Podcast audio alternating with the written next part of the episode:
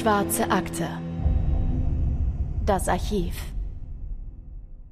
Einfach mal aussteigen aus dem Alltagschaos, raus aus der Großstadt und rein in die Natur.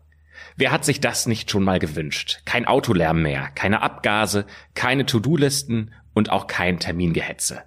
Keine fremden Stimmen, die durch die Wände der Nachbarswohnung dringen, kein Türengeschlage und auch kein in der Schlange gestehe. Es ist der Wunsch nach Einsamkeit und einem Leben frei von den Zwängen bürgerlicher Konventionen, die Dr. Friedrich Ritter im Oktober 1929 dazu veranlassen, Berlin den Rücken zu kehren und sein Glück auf einer unbewohnten Insel im Pazifik zu suchen. Natur, soweit das Auge reicht, schwebt ihm vor. Unendlich viele Schattierungen von Grün und Pflanzen, die er noch nie gesehen hat. Er will Tiere sehen, die er bisher nur aus Büchern kennt. Unberührte Strände und warmen Sand, in den er seine Zehen eingraben kann. Und über all dem schwebt diese wunderbare Ruhe. Dr. Friedrich Ritter steht zufrieden am Deck des Schiffes, das ihn über den Ozean Richtung Südamerika bringen soll. Unter ihm ist das wunderschöne blaue Meer, das heute ganz still daherkommt, bis auf ein paar Wellen, die gegen den Rumpf des Schiffes plätschern. Auf Dr. Friedrichs Lippen liegt ein Lächeln. Er genießt die wärmende Sonne auf seinem Gesicht und sein Blick verliert sich in der Weite des Ozeans. Wenn er seine Augen schließt, dann überkommt ihn schon ein bisschen Stolz, dass er mutig genug war, seinen Traum zu verwirklichen und von ganz vorne anzufangen. Den alten Ballast endlich hinter sich und loszulassen. Die Menschen werden zu ihm aufschauen, zu ihm, Dr. Friedrich Ritter, dem mutigen Pionier, der sich traut, neu und größer zu denken als alle anderen. Während Ritter so voller Vorfreude dasteht, ahnt er nicht, dass seine Suche nach einem unverfremdeten Leben ein blutiges Ende nehmen wird und dass sein Inselparadies schon bald zu einer tödlichen Hölle wird, in der er selbst ein Gefangener ist. Eine Hölle, die er gerade selbst erschafft. Und damit herzlich willkommen zu einer neuen Folge der Schwarzen Akte. Und zwar einer ganz besonderen Folge. Nicht nur auf den Fall bezogen, den wir heute besprechen, sondern der heutige Fall war unser erster Live-Fall, den wir letztes Jahr im August in München vor einigen von euch erzählen durften. Und die liebe Annika, die hat sich den Fall auch noch als normalen Podcast, als Podcast-Episode gewünscht. Und diesem Wunsch wollen wir natürlich sehr, sehr gerne nachkommen. Und für all diejenigen, die jetzt gerade denken, ach Mensch, ich hätte die schwarze Akte doch auch gerne mal live gesehen, wie schade, dass ich nicht dabei sein konnte, da haben wir auch was für euch. Genau, es haben nämlich schon 300 Leute ungefähr diesen Fall live äh, von uns erzählt bekommen. Äh, jetzt machen wir diesen Fall als Podcast, das heißt, wir können ihn nicht nochmal bei neuen Live-Terminen nutzen, macht aber gar nichts. Wir gehen nächstes Jahr nämlich nochmal auf Live-Tour und dafür schreiben wir einen komplett neuen Fall. Im Juni wird das Ganze stattfinden. Aktuell sind drei Städte geplant. Wir gehen nach München, wir kommen nach Köln und auch nach Hamburg. Klickt gerne mal auf den Link in der Podcast-Beschreibung. Da steht nochmal alles, was ihr wissen müsst, an welchen Terminen das ist, in welchen Locations das ist. Und da bekommt ihr auch Tickets, wenn ihr kommen wollt. Wir freuen uns wahnsinnig, euch zu sehen. Wir reisen heute in der Schwarzen Akte zusammen nach Ecuador. Genauer gesagt zu den Galapagos-Inseln, die circa 1000 Kilometer vor der ecuadorianischen Küste inmitten des Pazifiks liegen. Das Galapagos-Archipel besteht aus rund 130 Inseln, von denen die meisten bis heute gar nicht bewohnt sind. Wir haben euch in den Shownotes dazu auch eine Karte von den Galapagos-Inseln verlinkt und wo genau die sich befinden. Dr. Ritter selbst weiß auch gar nicht so viel über die einzelnen Inseln und deswegen möchte er sich vor Ort ein Bild davon machen und dann entscheiden, auf welcher Insel er genau sich niederlassen möchte. Seine Entscheidung wird ihm allerdings gar nicht schwer fallen, denn so ansprechend wie die kreisrunde Vulkaninsel Floriana ist sonst keine andere der Inseln. Rund 170 Quadratkilometer ist sie groß. Das heißt, sie passt ungefähr 200 Mal in den Münchner Olympiapark und hat damit einen entscheidenden Vorteil. Denn hier gibt es nichts. Keine Reichtümer, die irgendwelche Schatzsuchende anziehen könnten. Es gibt keine Infrastruktur, die andere Auswanderer einladen könnten, sich ebenfalls dort niederzulassen. Aber was es gibt, ist eine Süßwasserquelle, die sich als essentiell wichtige Ressource für Ritters Vorhaben erweist und auf den Galapagos-Inseln auch eher selten ist. Und es gibt noch ein paar Tiere auf der Insel, doch an denen hat Dr. Ritter gar kein großes Interesse, denn er ist Vegetarier. Diese idyllische Abgeschiedenheit der Insel steht in einem krassen Kontrast zu dem, was gerade in der Außenwelt passiert.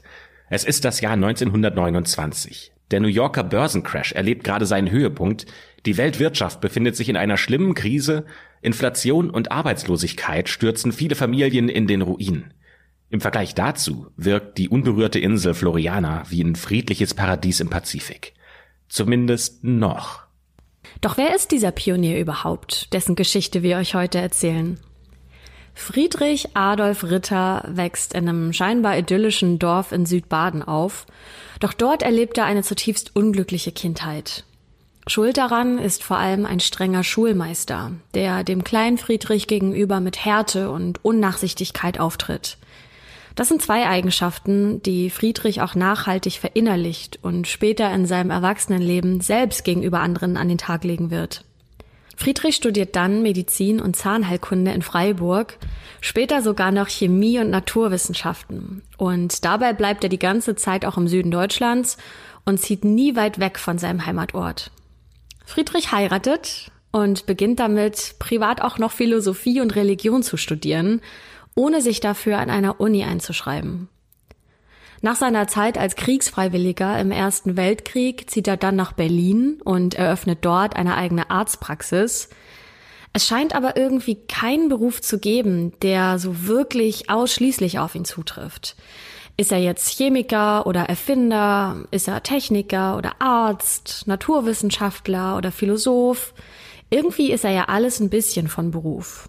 Und noch dazu ist Dr. Ritter ein Lebensreformer und ein Zivilisationskritiker. Sein Wunsch nach einem Leben nahe der Natur und fernab von der Gesellschaft ist für diese Zeit ziemlich typisch. Die Menschen wollen raus aus diesen lärmenden Großstädten und zurück zum Ursprung und sich selbst in der Natur versorgen. Diesen Zeitgeist, diese Bewegung, wenn man so will, die will Friedrich Ritter jetzt also auf dieser Insel Floriana verwirklichen. Er hat ein großes Vorbild. Das ist der Philologe und Philosoph Friedrich Nietzsche, von dem er sich eine Menge abgeschaut hat. Friedrich Nietzsche hat an den gängigen Vorstellungen vom Menschen, von Gott und der Moral und auch von Gut und Böse gezweifelt. Ihr kennt bestimmt diesen sehr bekannten Satz von ihm, Gott ist tot. Er hatte eine sehr provokante These für diese Zeit, und zwar, dass der Mensch etwas sei, das überwunden werden muss. Es kommt also nicht von ungefähr, dass auch Ritter über das Bekannte und Gängige hinaus will und dass er die äußersten Grenzen des Menschseins austesten will. Ritter, der zu dem Zeitpunkt der Abreise um die 42 Jahre alt ist, der geht auch mit einem ganz bestimmten Ziel auf die Insel. Denn er möchte beweisen, dass der Mensch allein durch vegetarische Ernährung, ohne Luxus und die Errungenschaften der Zivilisation 140 Jahre alt werden kann. Ihr fragt euch jetzt, ist das mutig? Ist der verrückt oder ist der einfach ambitioniert? Da kann sich jetzt ja jeder mal selbst seine Gedanken machen, wie er dieses Ziel für sich bewertet. Seine Erlebnisse jedenfalls auf der Insel dokumentiert Ritter in Briefen, die auch noch heute erhalten sind und sogar als Sammelband unter dem Titel Als Robinson auf Galapagos veröffentlicht wurde. In seinem letzten Brief noch aus Deutschland schreibt er Folgendes. Die Zivilisation kann nichts wesentlich Neues mehr bieten, nur Wiederholung und Breitretereien. Ich habe das Empfinden, ich sterbe in einer Welt ab, um in einer anderen neu geboren zu werden. Ritter will nun also einen neuen, bahnbrechenden Weg für die Menschheit ebnen. Seine radikale Rückkehr an den Ursprung des menschlichen Lebens lässt ihn ein bisschen wie den biblischen Adam erscheinen, der als erster Mensch im Paradies lebte. Tatsächlich werden ihn später auch viele Zeitungen sogar als solchen betiteln, aber wer ein Adam ist, der braucht ja auch eine Eva. Und diese Eva findet der eigentlich verheiratete Dr. Ritter unter seinen Patientinnen. Und ich spreche jetzt nicht von seiner Ehefrau, nein, eine andere Frau kommt ins Spiel. Dore Strauch-Körwin, eine junge Lehrerin. Dore leidet unter multipler Sklerose. Das ist eine sehr schmerzhafte und chronische Erkrankung des zentralen Nervensystems, bei der sich die Nerven entzünden und so schlimme Schmerzen, Seh- und Gefühlsstörungen, aber eben auch Lähmung auslösen können. Das erkläre ich deswegen so genau, weil es später noch wichtig sein wird. Dore ist jedenfalls schnell mehr als nur Dr. Ritters Patientin. Sie wird erst seine spirituelle Schülerin und dann sogar seine Geliebte. Ritter kann die junge Frau mit seinen lebensreformistischen Ansätzen begeistern und sie als seine Weggefährtin für sein großes Abenteuer gewinnen. Denn Dore verehrt diesen intelligenten, gebildeten und mutigen Doktor. Und um gemeinsam mit ihm nach dem großen Ideal der Einsamkeit zu streben, gibt sie alles für ihn auf. Sie selbst ist nämlich auch verheiratet und verlässt ihren Ehemann, um sich dann ganz auf Ritter konzentrieren zu können. Da ist sie Ende 20. Das gefällt Ritter. Der hat sich sein Leben genau so vorgestellt. Dore macht das, was er ihr sagt, und sie gibt ihm die Bestätigung, die er braucht. Sie ist zwar durch multiple Sklerose körperlich eingeschränkt, aber, so denkt sich zumindest Friedrich Ritter, für grundlegende Hausarbeiten, da wird ihre Kraft schon reichen, da ist er sich zumindest ziemlich sicher. Er ist der Meinung, dass er in ihr eine perfekte Partnerin gefunden hat. Einem Leben als Adam und Eva im Paradies steht jetzt also nichts mehr im Weg. Aber schon der Start in ihr neues Leben, der verläuft weitaus holpriger, als Ritter sich das ausgemalt hatte. Der Dampfer, mit dem sie über den Atlantik fahren wollen, der verspätet sich nämlich um 28 Stunden. Das macht Friedrich Ritter ziemlich genervt. Und er schreibt einen Brief an einen Freund, in dem steht, wir wurden um den Genuss der langsamen Loslösung vom Kontinent bei Tageshelle gebracht. Doch kleine Enttäuschungen gingen bald restlos auf in den großen Annehmlichkeiten, welche ein guter Stern uns mit der Wahl dieses Dampfers beschert hatte. Nach aller Bestätigung finden sich hier die besten Bedingungen einer Seereise dritter Klasse beisammen. Unsere Mitpassagiere sind durchweg zuvorkommende, sympathische Leute, fast alle haben schon mehrere Seereisen hinter sich. Nur wir sind Anfänger. Friedrich und Dore genießen es, auf dem Bug des Schiffes zu stehen, in die Tiefe und in die Ferne zu schauen und sich von den Wellen sanft schaukeln zu lassen. Um sie herum ist nur das endlos scheinende Meer. Auf so einer Überfahrt kann es aber auch durchaus mal stürmisch und unangenehm werden, aber im Gegensatz zu vielen anderen Passagieren werden die beiden fast gar nicht seekrank, was Ritter in seinen Briefen auch mit Genugtuung erwähnt. Insgesamt dauert diese Überfahrt vier Wochen. Als die beiden dann in Ecuador ankommen, verbringen sie die ersten Wochen noch auf dem Festland, um alles mit den ecuadorianischen Behörden zu klären.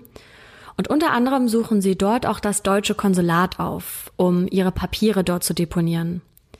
Auch ihr Gepäck wird durchsucht, doch zum Glück müssen nicht alle zugenagelten Kisten wieder aufgemacht werden.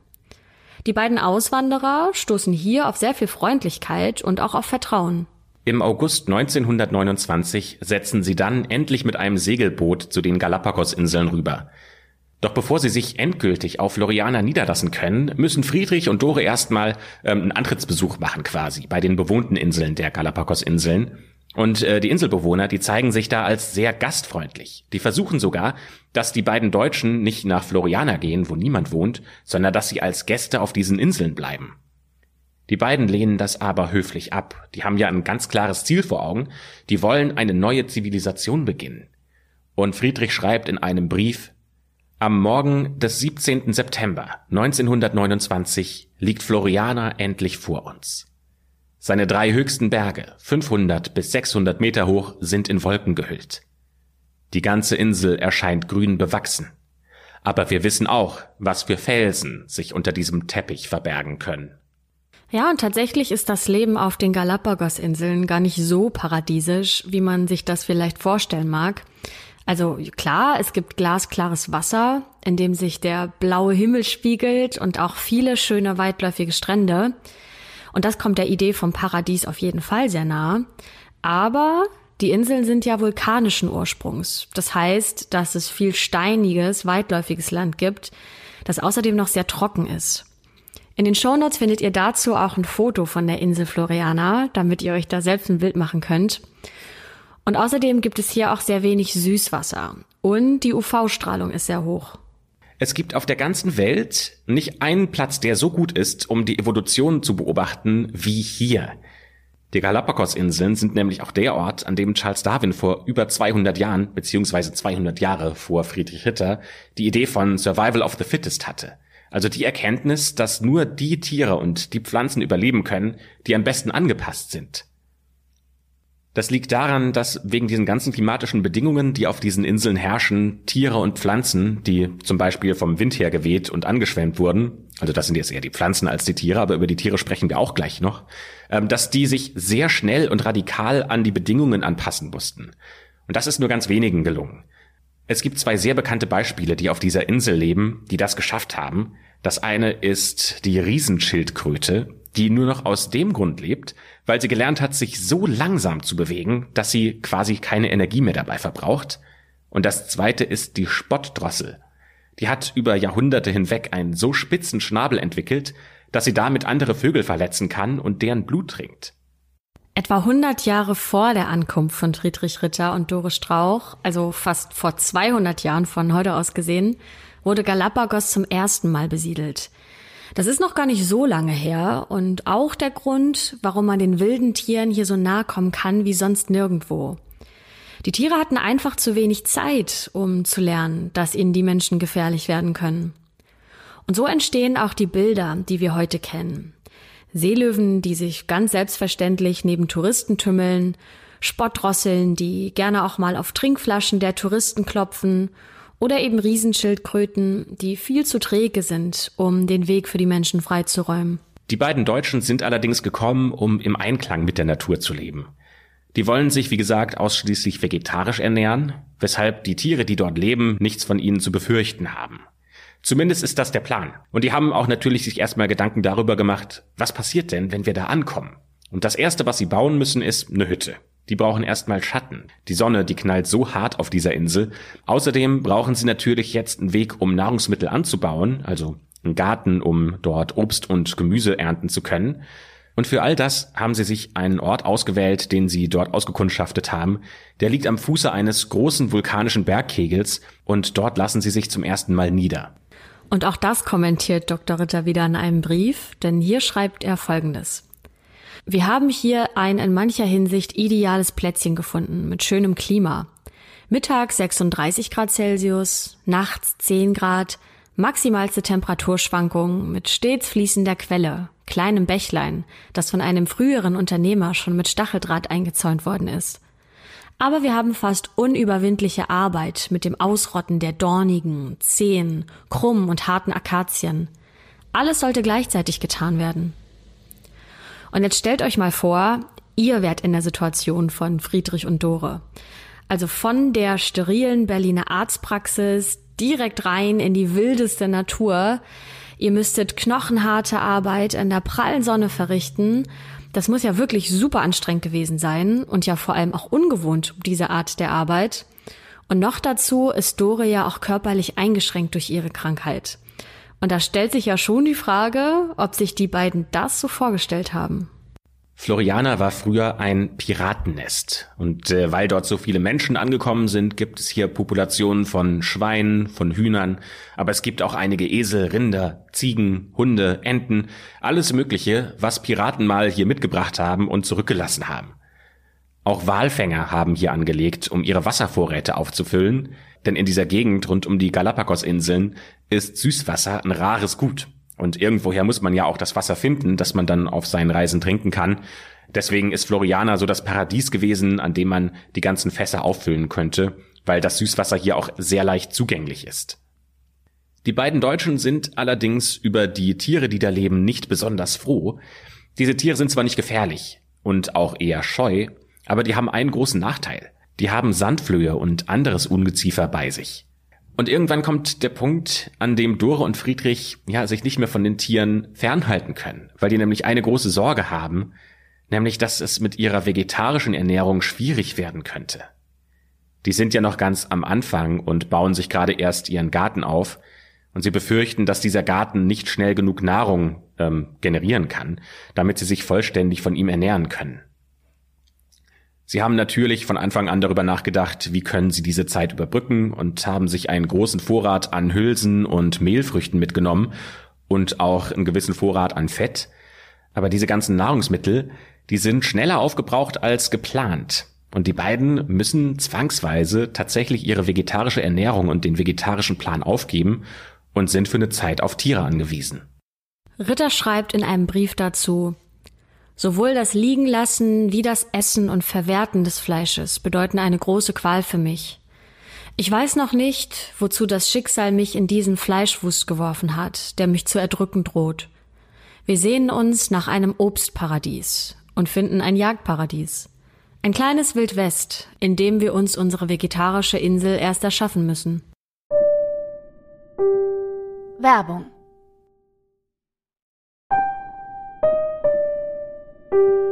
Werbung Ende. Die beiden haben sich auch noch mehr Gedanken gemacht, bevor sie weggefahren sind. Sie haben sich überlegt, was könnte passieren mit unserer Gesundheit? Und sind auf den Gedanken gekommen, dass Zahnschmerzen auf einer einsamen Insel ohne einen Zahnarzt, der sich darum kümmern kann, ziemlich doof wären. Sie haben dann eine sehr radikale Lösung gefunden, um dieses Problem zu ja, umgehen. Sie haben sich nämlich dazu entschieden, dass sich beide all ihre Zähne ziehen lassen. Sie haben sich ein Gebiss aus Stahl mitgenommen, das sie sich jetzt zum Kauen teilen. Und da könnte man jetzt vielleicht denken, das war keine besonders clevere Idee, sich einfach so alle Zähne zu ziehen. Aber Dr. Ritter schreibt in einem Brief dazu, ich freue mich jeden Tag, dass ich keine Zähne mehr habe.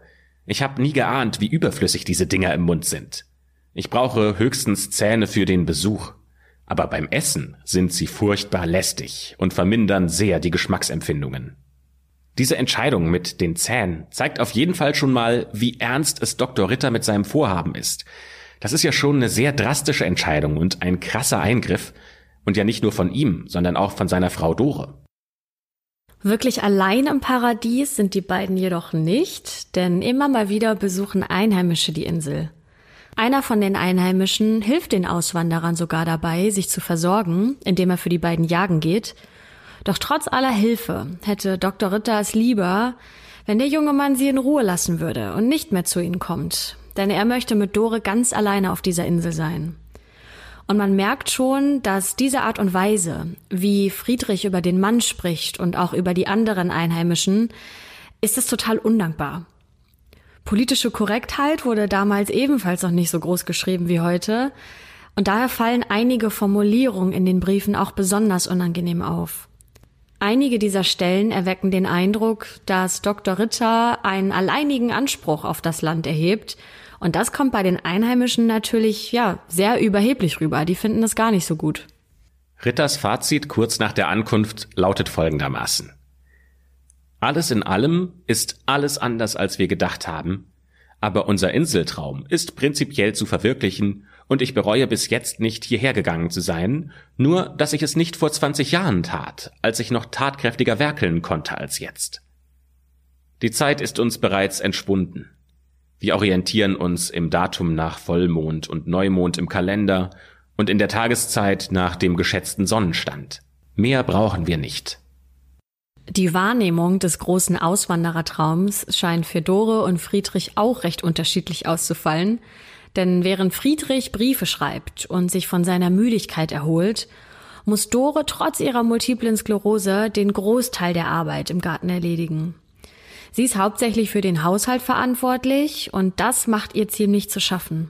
Und es ist schon echt interessant, dass die beiden diese altmodische Rollenaufteilung auch mit auf die Insel genommen haben, wo sie dort ja eigentlich ein ganz neues und alternatives Leben führen wollten.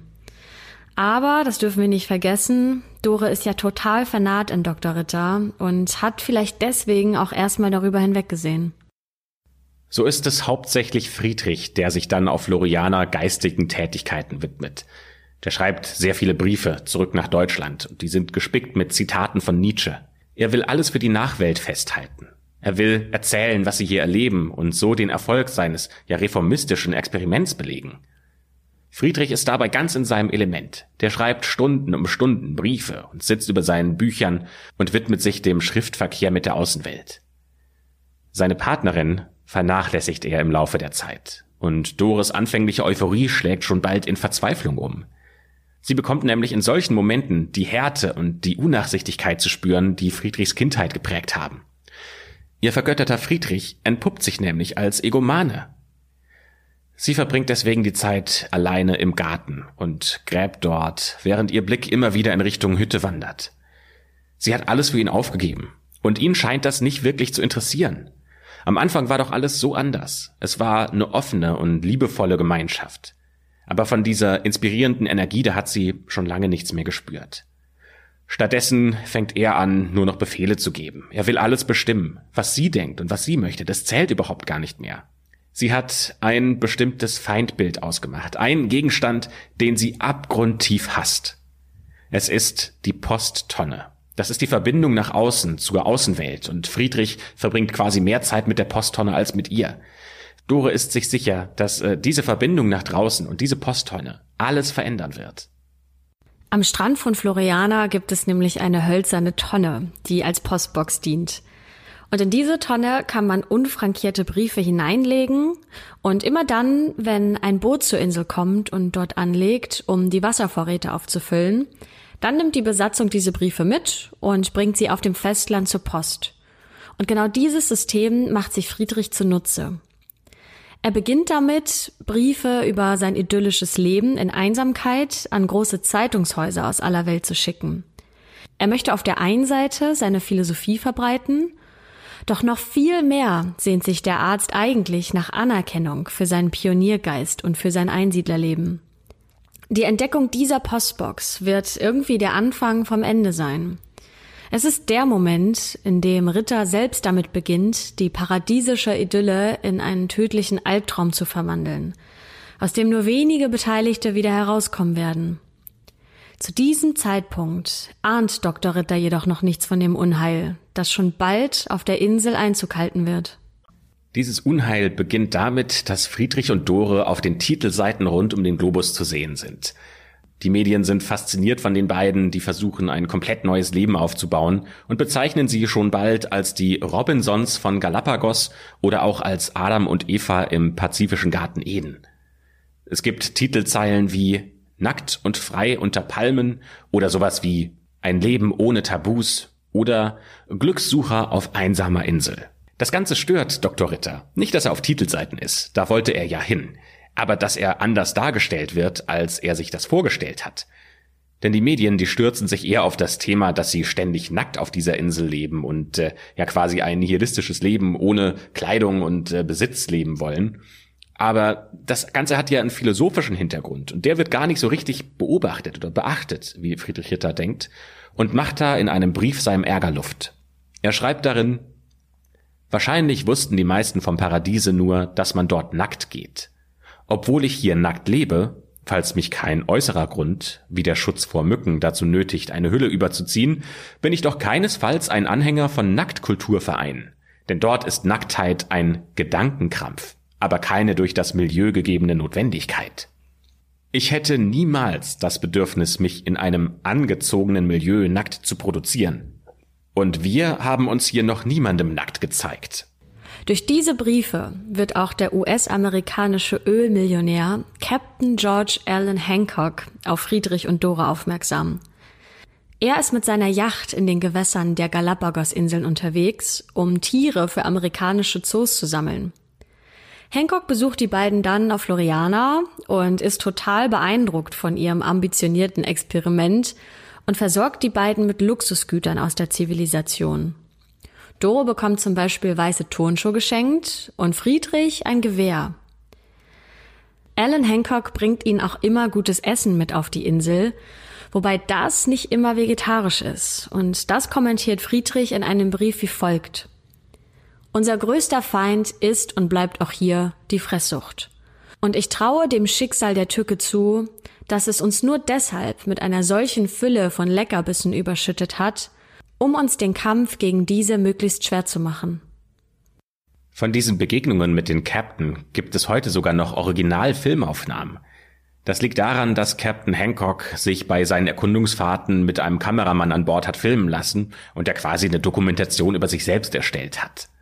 Es gibt deswegen immer wieder Filmaufnahmen von Friedrich und Dore, die er bei mehreren Treffen ähm, gefilmt hat. Er war nämlich mehrmals bei dieser Insel und hat auch immer ein paar Geschenke mitgebracht, hat ja Anne schon gerade erzählt. Bei einem Besuch macht dann Hancock Dore eine ganz besondere Überraschung, denn er hat einen Zahnarzt mit dabei an Bord und äh, er schenkt Dore ein neues künstliches Gebiss. Da kann man dann auf diesen Bildern auch sehen, wie Dore ganz aus dem Häuschen ist, dass sie jetzt ihre eigenen Zähne hat und grinst breit lächelnd mit ihren neuen Zähnen in die Kamera. Ja, und schon bald werden diese Besuche von Captain Hancock zum Highlight des Insellebens. Denn Friedrich und Dore, die besuchen ihn dann immer wieder auf seiner Yacht. Da bekommen sie dann äh, den Genuss von etwas, das es auf Floriana nicht gibt. Und das haben sie sehr vermisst, ohne es eigentlich gemerkt zu haben, nämlich von Kultur. Dieser Captain Hancock, der ist ein begnadeter Cellist. Und er auf der anderen Seite freut sich, dass er endlich mal ein Publikum hat, das seine Stücke zu schätzen weiß. All das scheint ziemlich widersprüchlich zu sein zu dem Ziel, das sich Dr. Ritter vor seiner Abreise gesetzt hat. Denn er möchte ja beweisen, dass er ohne Zivilisation viel älter werden kann als mit ihr. Doch es wird schon deutlich, dass er und auch Dore sich dieser Zivilisation gar nicht wirklich entziehen können oder eben entziehen wollen. Denn wer tatsächlich einsam leben möchte, der sollte nicht verheißungsvolle Berichte über das paradiesische Leben an irgendwelche Zeitungsredaktionen auf der ganzen Welt verschicken. Doch die Außenwelt hat eine fast soghafte Wirkung auf die beiden. Ritter beginnt damit, sich regelrecht nach den Zeitungen zu sehen, die ihm die Schiffe mitbringen. Neben den aktuellen Schlagzeilen erhält er auch stapelweise Fanpost, die er immer wieder gierig verschlingt, und gleichzeitig schreibt er immer weiter von den Vorteilen des naturnahen Lebens in Einsamkeit. Das, was Ritter also ursprünglich vermeiden wollte, ist letztendlich zu einer Art Droge für ihn geworden, von der er immer abhängiger wird. Ob ihm das selbst klar war, das ist schwer zu beurteilen, aber es zeigt sich auf jeden Fall, dass er ein sehr widersprüchlicher Mensch ist. Die meisten Besucher kommen aus Amerika. Die sind superreich. Die kommen mit ihren Luxusjachten nach Floriana und sie bringen gleichzeitig Schriftsteller und Journalisten mit. Wahrscheinlich wäre die ganze Geschichte anders verlaufen, wenn es diese Verbindung zur Außenwelt und diesen ganzen Hype rund um Friedrich Ritter nie gegeben hätte. Wahrscheinlich. Denn dann hätte ja niemand den Ruf des Paradieses gehört. Und so gern Ritter seinen Lebensentwurf ja in der Welt verbreitet und den anderen Menschen erzählt, wie toll es ist, alleine auf diesem Paradies zu leben, er will seine Insel trotzdem nicht teilen. Aber zu diesem Zeitpunkt hat er wahrscheinlich schon längst die Kontrolle über das verloren, was dann passiert. In einem Brief schreibt er entsetzt, wir erfuhren von der Robinson-Psychose in Deutschland und Amerika. Bei einigen Begeisterten geht die Psychose so weit, dass sie schreiben, sie seien bereits hierher unterwegs. Einen sträflicheren Leichtsinn könnte ich mir nicht denken. Unsere Oase ist so klein, dass ganz unmöglich noch für eine weitere Siedlung Platz ist. Friedrichs Entsetzen wandelt sich dann schnell in Zynismus, denn er schreibt weiter, da begründet zum Beispiel eine passionierte Einsiedlerin ihre Fähigkeit zur Einsamkeit mit einer unwiderstehlichen Neigung, jede Nacht von ein Uhr an bis zum Morgengrauen Spaziergänge mit ihrem Liebhaber zu unternehmen. Ich muss dem betreffenden Paar empfehlen, zunächst einmal am Tag so lange durch Dornhecken zu kriechen, bis sie nachts um eins von der Seligkeit dieses Sports träumen. Dann können sie hier theoretisch, aber auch nur theoretisch, durch Zitronensammeln einen Export eröffnen. Darüber würden sie aber leider bald verhungern müssen. Aber all seine Warnungen nützen nichts. Obwohl einige Grüppchen ihr Glück auf Floriana versuchen, brechen die meisten das Vorhaben nach einiger Zeit wieder ab.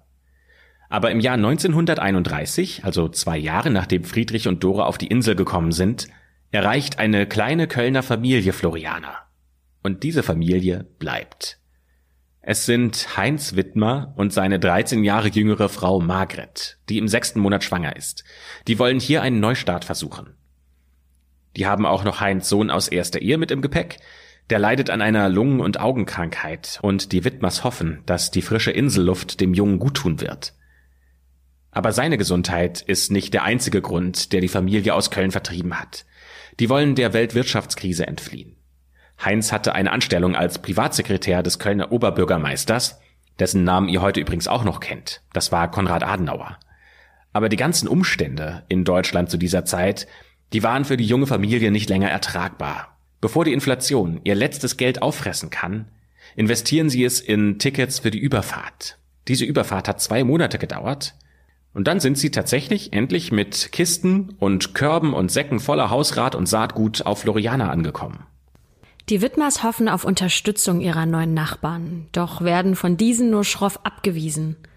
Gerade Friedrich ist überhaupt nicht begeistert über diese Eindringlinge in seinem Paradies. Er hatte sie ja vorher alle gewarnt. Das hier ist schließlich sein Platz und auch der von Dore, aber sonst von niemandem. Die Kölner sollten sich lieber nicht zu nah neben ihnen einrichten, und helfen wird er ihnen eh nur im äußersten Notfall. Die Kölner Familie findet zunächst also Unterschlupf in einer alten Piratenhöhle am Fuße des erloschenen Vulkans der Insel. Doch schon bald beginnen sie damit, ihre eigene Hütte zu bauen. Und das wird von den Nachbarn natürlich auch genauestens beäugt und auch kritisch beäugt. Und Friedrich und Dore stellen aber relativ schnell fest, dass das neue Haus der Widmers ja viel gemütlicher ist als ihr eigenes Zuhause. Sie probieren sich nämlich seit geraumer Zeit an einem Kugelhaus in luftiger Höhe, das zu ihrem persönlichen Luftschloss werden soll. Doch sie kommen damit irgendwie nicht so richtig voran. Und das ist ein Umstand, den besonders Friedrich nur ganz schwer akzeptieren kann. Das Zusammenleben zwischen den beiden Familien ist nicht nur wegen Friedrichs alleinigem Anspruch auf die Insel schwierig, sondern auch, weil die Familien von ihrer Art her komplett anders sind. Die Widmers, die sind pragmatisch, die sind realistisch und sie packen lieber an, als zu viel zu reden. Die träumen nicht von Luftschlössern und auch anderen schwer zu realisierenden Projekten, und auch für Philosophie haben die nicht so viel übrig.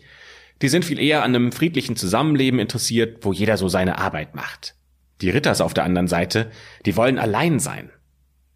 Und so treffen zwei, ja, super unterschiedliche Gruppen aufeinander. Und Friedrichs Traum von einer unberührten, einsamen Insel ist damit geplatzt. Dass Friedrich seinen Anspruch auf, ja, die Führung in Gefahr sieht, daraus macht er kein Geheimnis. Es kommt immer wieder zu Reibereien zwischen den beiden Familien. Aber dank der pragmatischen Art schaffen es die Widmers, sich mit diesen, ja doch eher seltsamen Nachbarn zu arrangieren. Das ist zwar kein freundliches Miteinander und eine gute Nachbarschaft, aber man hilft sich, wenn es sein muss. Und ansonsten geht man sich halt aus dem Weg.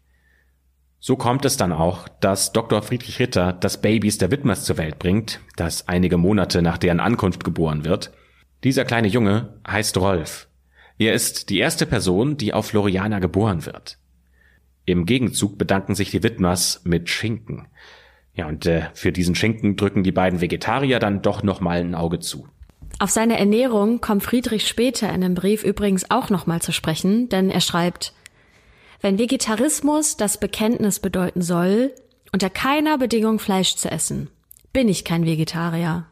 Aber ich selbst könnte weder Viehzucht betreiben, noch mich der Jagd oder dem Fischfang hingeben. Ich kann es jedoch vor mir verantworten, dann Fleisch zu essen, wenn es sonst verderben würde. Und ich fühle mich sogar verpflichtet, Fleisch zu essen, wenn ich durch irgendwelche Umstände als Mitschuldiger in den Tiermord verwickelt bin. Denn das Fleischessen ist für mich kein Genuss, sondern eine Strafe und Sühne. Und das ist ein ganz interessanter letzter Satz, den wir auch im weiteren Verlauf des Falls im Hinterkopf behalten sollten. Es hätte jedenfalls alles so schön sein können auf der Insel, Wäre es bei diesen beiden Familien geblieben, dann hätte das schon irgendwie klappen können mit dem alternativen Leben auf der Insel. Doch dann kehrt Gewalt ins Paradies ein und der Frieden ist endgültig für alle vorbei. Denn es erscheint Gewalt auf der Insel in Form einer jungen Frau in Reiterhosen mit hohen Stiefeln und einer Reiterpeitsche in den Händen. An ihrer Hüfte steckt ein Revolver und an ihrer Seite da stehen zwei junge Männer. Es ist Oktober 1932. Friedrich und Dore sind also mittlerweile seit drei Jahren auf der Insel. Die junge Frau mit den beiden jungen Männern heißt Eloise Wagner de Busquet und sie sagt selbst, sie wäre eine Baronin aus österreichischem Adelsgeschlecht. Die beiden Jungs an ihrer Seite heißen Robert und Rudolf. Die sind eine Mischung aus Diener und Liebhaber. Da gibt's eine interne Rangordnung zwischen den beiden, die sie immer wieder mit den Fäusten klären während Eloise äh, auf der anderen Seite die beiden Männer mit einem Netz aus Dominanz und Verführung gefangen hält. Die Baronin kommt, um auf der Insel ganz klar herrschen zu wollen. Sie will auf dieser Insel ein Luxushotel bauen und sie hat sich sogar dafür schon einen Namen ausgedacht. Es soll die Hacienda Paradiso sein. Ein internationaler Treffpunkt der Schönen und Reichen, die auch mal für wenige Tage das Paradies genießen dürfen. Und ihr könnt es euch sicher schon denken, dass es keine Überraschung ist, dass Friedrich Ritter diese Frau überhaupt nicht leiden kann. Sie ist für ihn sogar noch viel schlimmer als die Widmers und das soll schon was heißen. In einem seiner Briefe lästert er beispielsweise über die in Anführungsstrichen Dienstmagd, die sich einbildet, eine Prinzessin zu sein. Eloise stellt das genaue Gegenteil seiner Vision dar, die Dore und ihn ja ursprünglich auf die Insel gebracht hat. Ein isoliertes Leben in unberührter Natur, ganz ohne den Schnickschnack der Zivilisation. Und keine reichen Leute, die im Paradies irgendwelche Partys feiern wollen und wahrscheinlich noch überall ihren Müll rumliegen lassen. Die sowieso schon sehr angespannte Situation auf Floriana beginnt jetzt so richtig zu kochen. Doch Friedrich und Dore sind nicht die einzigen, die die dominante Baronin überhaupt nicht ausstehen können. Denn auch bei den Widmers eckt Eloise mit ihrer besitzergreifenden Art an. Die vermeintliche Baronin erhebt nämlich Anspruch auf die einzige Trinkwasserquelle der Insel und das auch noch während der Trockenzeit. Aber damit ist es noch nicht genug. Das Trio rund um Eloise bringt nämlich einen Teil der sowieso schon überschaubaren Inselressourcen an sich und dabei sind sie auch gar nicht scheu, Gewalt anzuwenden. Die haben überhaupt keine Skrupel. Sie nehmen sogar das Milchpulver an sich, das der amerikanische Millionär Captain Hancock bei einem seiner Besuche für den neugeborenen Sohn der Widmers mitgebracht hat. Eloise kontrolliert sogar die Post und lässt sich in amerikanischen Magazinen als die Kaiserin von Floriana feiern. Gleichzeitig nimmt sie Kontakt auf zum ecuadorianischen Gouverneur und von dem verlangt sie, die ganze Insel in ihren Besitz zu überschreiben. Und tatsächlich spricht der Gouverneur ihr mehr als 1000 Hektar zu, während die Widmers beispielsweise nur 20 Hektar bekommen. Auch die Ritters haben nicht viel mehr ergattert und das sorgt natürlich für Neid und extremes Unverständnis bei den Familien. Wie kann der Gouverneur nur auf so eine Hochstaplerin reinfallen, fragen sich alle. Auch das kommentiert Friedrich natürlich wieder in einem seiner Briefe. Der Hass ist tödlich und wir sind selbst neugierig, wie das Drama enden wird wenn ihr die Mittel und ihre sklavischen Jünglinge nicht ausgehen. Es ist traurig, dass man auch hier nicht in Ruhe gelassen wird. Grausames Karma. Werbung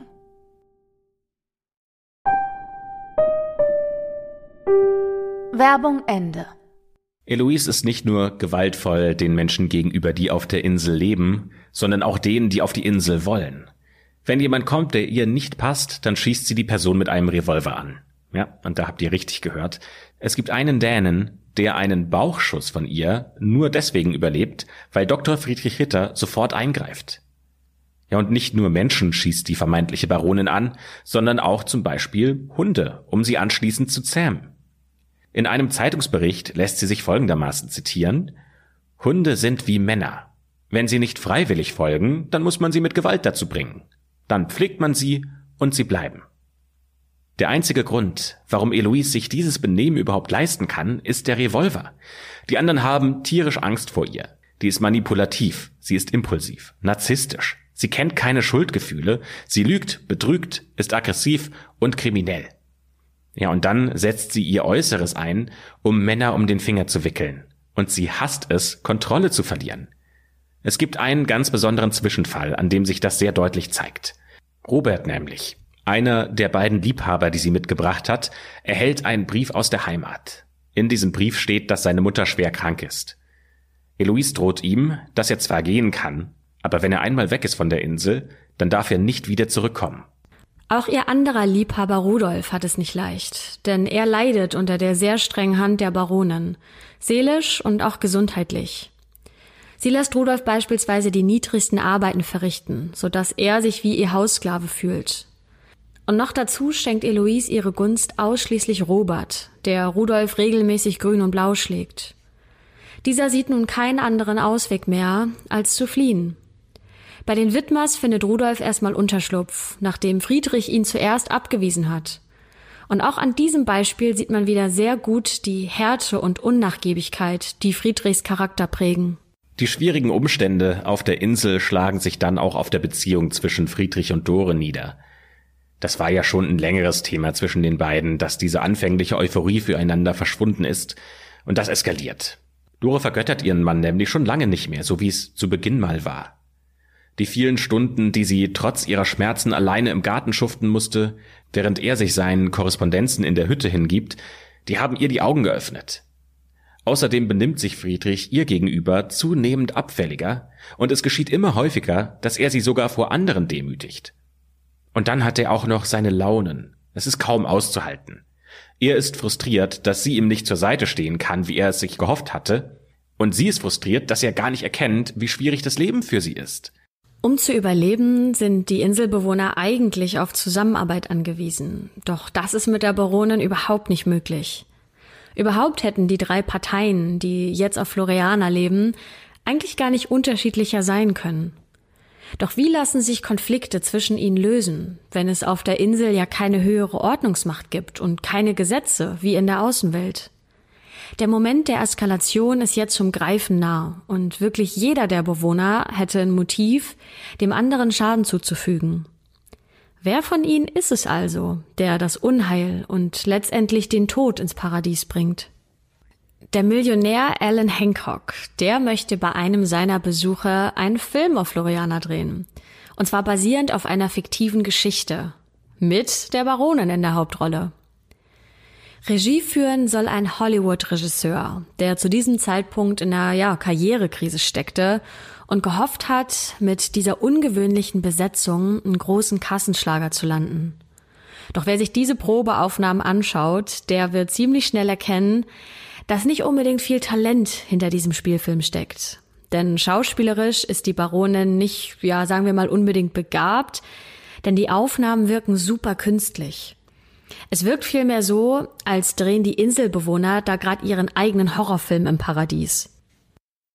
Diese Probeaufnahmen, die existieren heute übrigens noch, genauso wie das Filmmaterial, das Hancocks Kameramann von dessen Besuchern auf der Insel gemacht hat. Da kann man sich Dr. Ritter in zwei verschiedenen Rollen anschauen. Einmal natürlich als die echte Person, wie sie sich hinter den Kulissen gegeben haben, und dann, wie sie sich selbst als Charaktere in einem Film spielen. Wer sich das einmal anschauen will, dem empfehlen wir die Terra X Dokumentation der Galapagos Krimi des ZDF. In dieser Doku berichtet der Regisseur äh, der Terra X-Dokumentation nämlich nicht nur von den Geschehnissen auf der Insel, sondern er zeigt tatsächlich auch immer mal wieder Ausschnitte aus dem Filmmaterial, das Hancock gedreht hat. Diese Doku findet ihr in der ZDF-Mediathek. Die haben wir euch natürlich in den Podcast-Beschreibungen verlinkt. Also schaut euch das auf jeden Fall mal an, weil es hochinteressant ist, die Menschen, von denen wir euch hier im Podcast erzählt haben, mal in echt zu sehen. Während also vor der Kamera eine Show abgezogen wird, spitzt sich die Situation hinter den Kulissen immer mehr zu. Die Eskalation liegt jetzt spürbar in der Luft, das heißt Neid, Gier und Habsucht machen das Zusammenleben der drei Parteien auf der Insel eigentlich unmöglich, und wie eine Welle rollt das drohende Unheil auf die Insel zu. Eine Welle, die niemand mehr stoppen kann. In einem weiteren Brief schreibt Dr. Ritter einige Zeilen dazu, die eher nachdenklich stimmen. Es könnte so schön sein auf der Erde, wenn die Menschen keine Tiere wären. Fern der Zivilisation zeigt es sich viel ausgesprochener, ob der Heilige oder das Tier im Menschen siegt. In 99 Prozent siegt das Tier und die dünne Kulturschicht Mensch wird zur blassen Tünche. Ja, und dann, früher oder später, beginnt auch bei Friedrich der Gedanke, ob denn Frieden die beste Lösung ist. Denn er hat ja das Gewehr, der könnte sich wehren und tatsächlich wird er dieses Gewehr auch benutzen. Er berichtet in einem seiner Briefe über seine Gedanken und die zeigen ganz gut seinen, ja, eigentlichen inneren Konflikt zwischen Frieden und doch dem Wunsch, trotzdem alleine sein zu können mit dieser Waffe, die er hat. Darin schreibt er, die Nächte und namentlich die Mondnächte sind nicht immer ganz so ruhig, wie es ein einsames Inselidyll erwarten ließe. Und allerhand oft undefinierbare Geräusche zeigen an, dass man nicht alleine lebt. So hörte ich zum Beispiel in der vergangenen Nacht ein schmatzendes Geräusch in nächster Nähe. Und richtig fraß das dickbäuchige Wildschwein wieder die unten liegenden Pflaumen. Diesmal schoss ich rücksichtslos, aber leider zu hoch. Richtig zielen konnte man trotz Mondschein nicht, worauf das schwarze Tier mit ängstlichem Geschnaube pfeil schnell davonsauste. Ich wundere mich über die Frechheit dieses Tieres, seinen früheren Fressplatz, der jetzt von uns besetzt ist, nicht zu meiden.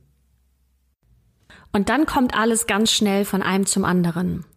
Die Zigaretten und der Alkohol gehen zur Neige, was übrigens sehr zum Missfallen der Baronin und ihres nun ja einzigen Liebhabers Robert ist, die auf Floriana nach wie vor ein Leben in Saus und Braus führen.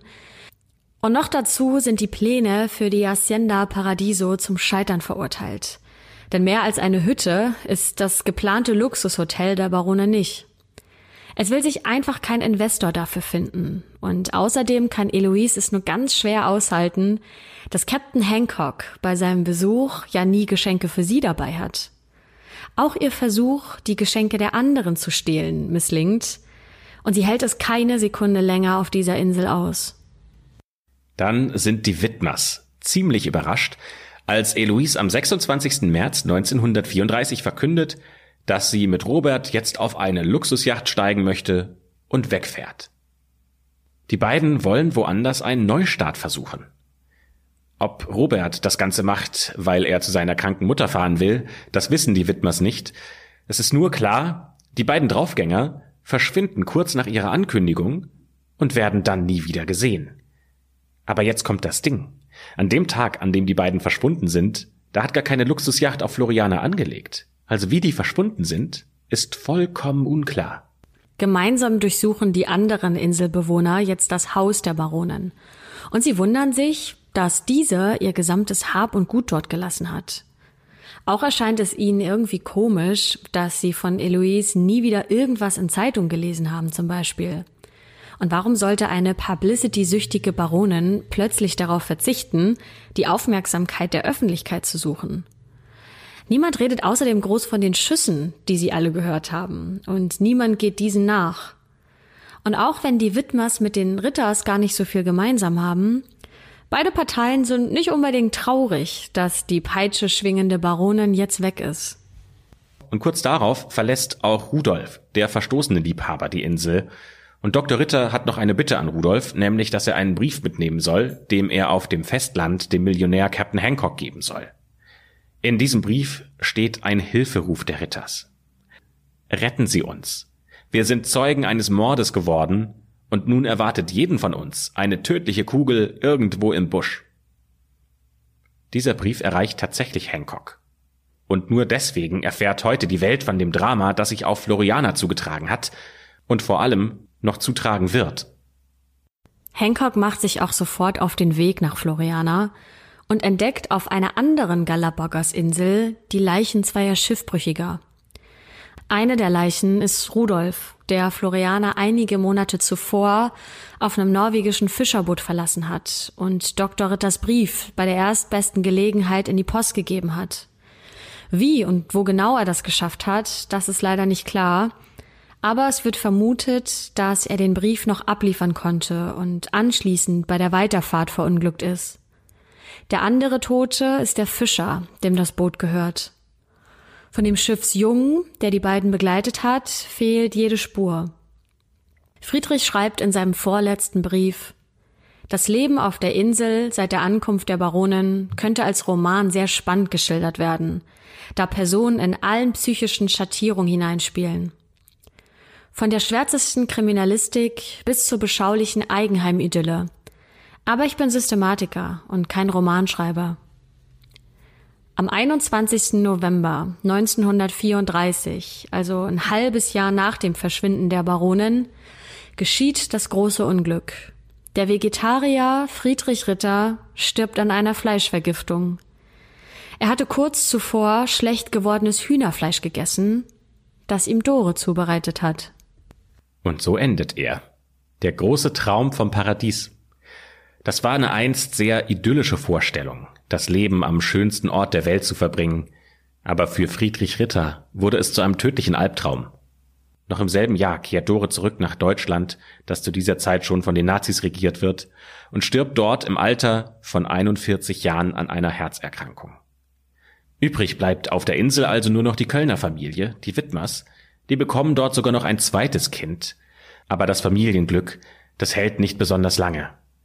Denn 1951 ertrinkt Harry, der Sohn aus Heinz erster Ehe, der sein ganzes Leben schon mit gesundheitlichen Problemen zu kämpfen hatte bei einem Bootsunglück. Zehn Jahre später stirbt auch Vater Heinz an den Folgen eines Gehirnschlags. Übrig sind jetzt also nur noch Margret Wittmer und ihre beiden Kinder. Damit ist Margret die einzige überlebende Zeugin des Galapagos-Krimis. Doch was ist jetzt passiert in diesem blutigen Jahr 1934 auf Floriana? Diese Frage stellen sich alle, die Ritters Experiment über die ganzen Jahre in den Zeitungen verfolgt haben. Doch die ecuadorianischen Behörden zeigen kein großes Interesse an der Aufklärung der Vorkommnisse. Einige Monate nach dem Verschwinden von Eloise und Robert befragen sie die Widmers, doch eine behördliche Suche nach den beiden findet nicht statt. Rudolf und Dr. Ritter waren zu dem Zeitpunkt bereits tot Und auch Dore befragen sie kurz und erlauben ihr dann aber die Ausreise nach Deutschland. Was genau die Gründe der Behörden sind, dass sie nicht handeln, das ist einfach nur Gegenstand von Spekulationen. Vielleicht war ihnen diese kleine Gruppe auf Floriana nicht wichtig genug. Außerdem waren die ja nicht mal ecuadorianische Staatsbürger, sondern hauptsächlich Deutsche. Oder sie wollten nicht noch mehr Aufmerksamkeit auf die Insel lenken und so auch die Natur vor weiteren Siedlern schützen. Ohne Zweifel hielten diese ungeklärten Morde die Menschen damals fern von der Insel. Wer wusste schon, ob vielleicht ja nicht ein Fluch auf Floriana liegt, ob da nicht Piraten sind, was weiß ich. Die Leute wollten nicht mehr dorthin, denn vielleicht läuft ja der Mörder noch frei auf der Insel herum. Eine französische Zeitung gibt sich mit diesen Halbwahrheiten nicht zufrieden und beauftragt deswegen 1935 einen berühmten Schriftsteller, der endlich Klarheit schaffen soll Dank der ganzen Aufzeichnungen, dank Ritters Briefen, den Erinnerungen von Dore und Margret sowie der zahlreichen Fotos und Filmaufnahmen, die ja von Captain Hancock über die Jahre hergestellt wurden, lassen sich die Ereignisse heute noch gut rekonstruieren. Dore und Margret haben übrigens beide ein Buch über ihre Zeit auf Floriana veröffentlicht und ihre Erzählungen, was genau in jenem blutigen Jahr auf der Insel vorgefallen ist, unterscheiden sich jedoch an einigen Stellen voneinander. Das Problem ist, als Täter oder Täterin kommt ja jeder der Inselbewohner in Frage und es gibt auch niemanden, der neutral ist, der jetzt aussagen könnte, was passiert wäre. Und genau deshalb scheint es so, als ob die Überlebenden in Verhören, in Interviews, in Zeitungsartikeln und in Büchern alles dafür tun, um eine schlüssige Aufklärung zu verhindern.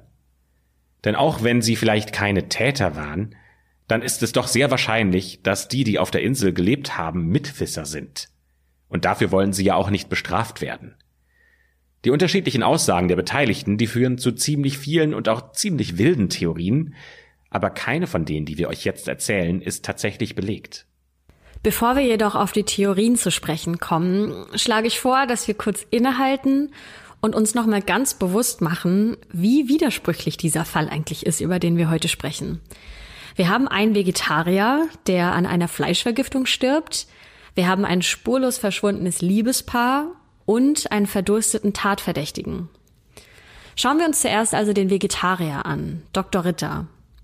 In ihren Memoiren Postlagern Floriana, ein außergewöhnliches Frauenleben am Ende der Welt, so heißt das Buch von Margret Wittmer, da schreibt sie, dass Dore ihren Geliebten vergiftet hat, weil sie es einfach nicht länger mit ihm ausgehalten hat. Margaret schreibt außerdem, dass Dore ihr im Vertrauen von Friedrichs Überlegung erzählt hatte, sie selbst, also Dore, nach Deutschland zurückzuschicken und dafür aber seine Ehefrau aus Berlin kommen zu lassen oder seine Ex-Ehefrau. Margaret erzählt außerdem, dass sie gehört hat, wie Friedrich Dore mit seinem letzten Atemzug noch verflucht hat. Ein Fluch, der noch heute auf der Insel lasten soll. Dore sieht das Ganze natürlich komplett anders und schreibt in ihrem Buch, das heißt Satan, der ins Paradies kam, dass Friedrich an einem Herzinfarkt gestorben sei. Sie schreibt, plötzlich öffnete er seine großen blauen Augen und streckte seine Arme nach mir aus. Sein Blick war erfüllt von einer freudigen Ruhe, als wollte er zu mir sagen, ich scheide, doch ich verspreche dir nie zu vergessen, wofür wir gelebt haben. Damit lässt sich der Tod von Friedrich Ritter nicht aufklären. Und über die Person Friedrich Ritter, da wird auch viel Gegensätzliches gesagt und geschrieben.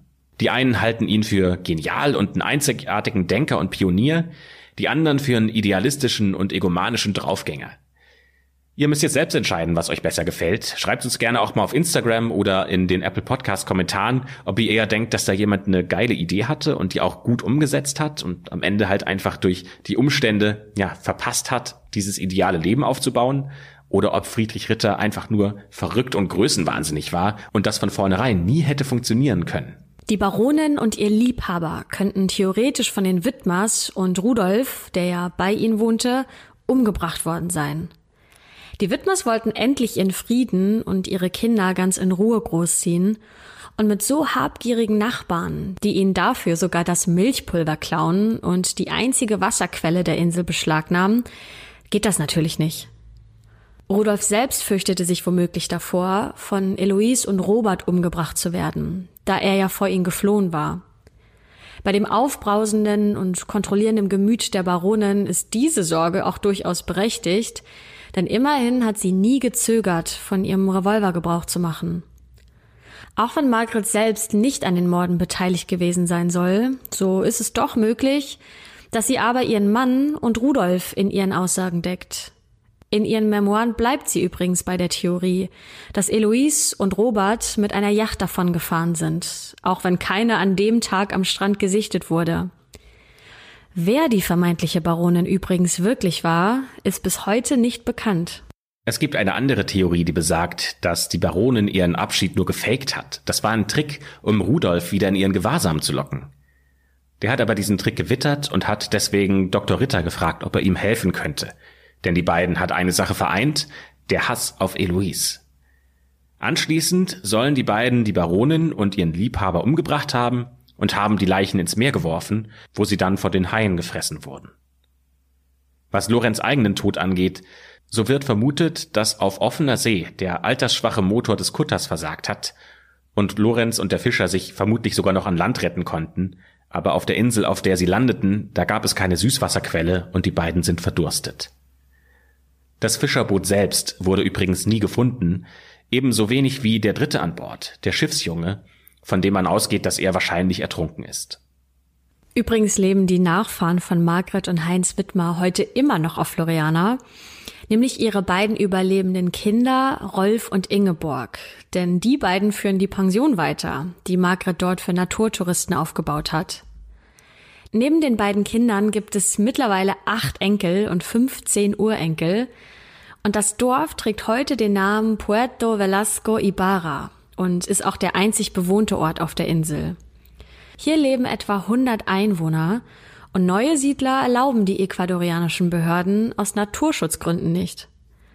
Mitten auf dem Pier der Insel steht heute eine goldene Büste, die den ersten auf Floriana geborenen Insulaner zeigt, nämlich Don Rolf Wittmer, der Sohn von Margret und Heinz Wittmer aus Köln, dem Eloise damals das Milchpulver geklaut hat. Der Geist der Baroness soll übrigens heute noch dort herumspuken. Jeder Insulaner kennt auch den Todesfluch, der über der Insel schweben soll. Und das ist auch der Grund, warum viele Urlaubsboote noch heute einen Bogen um Floriana machen.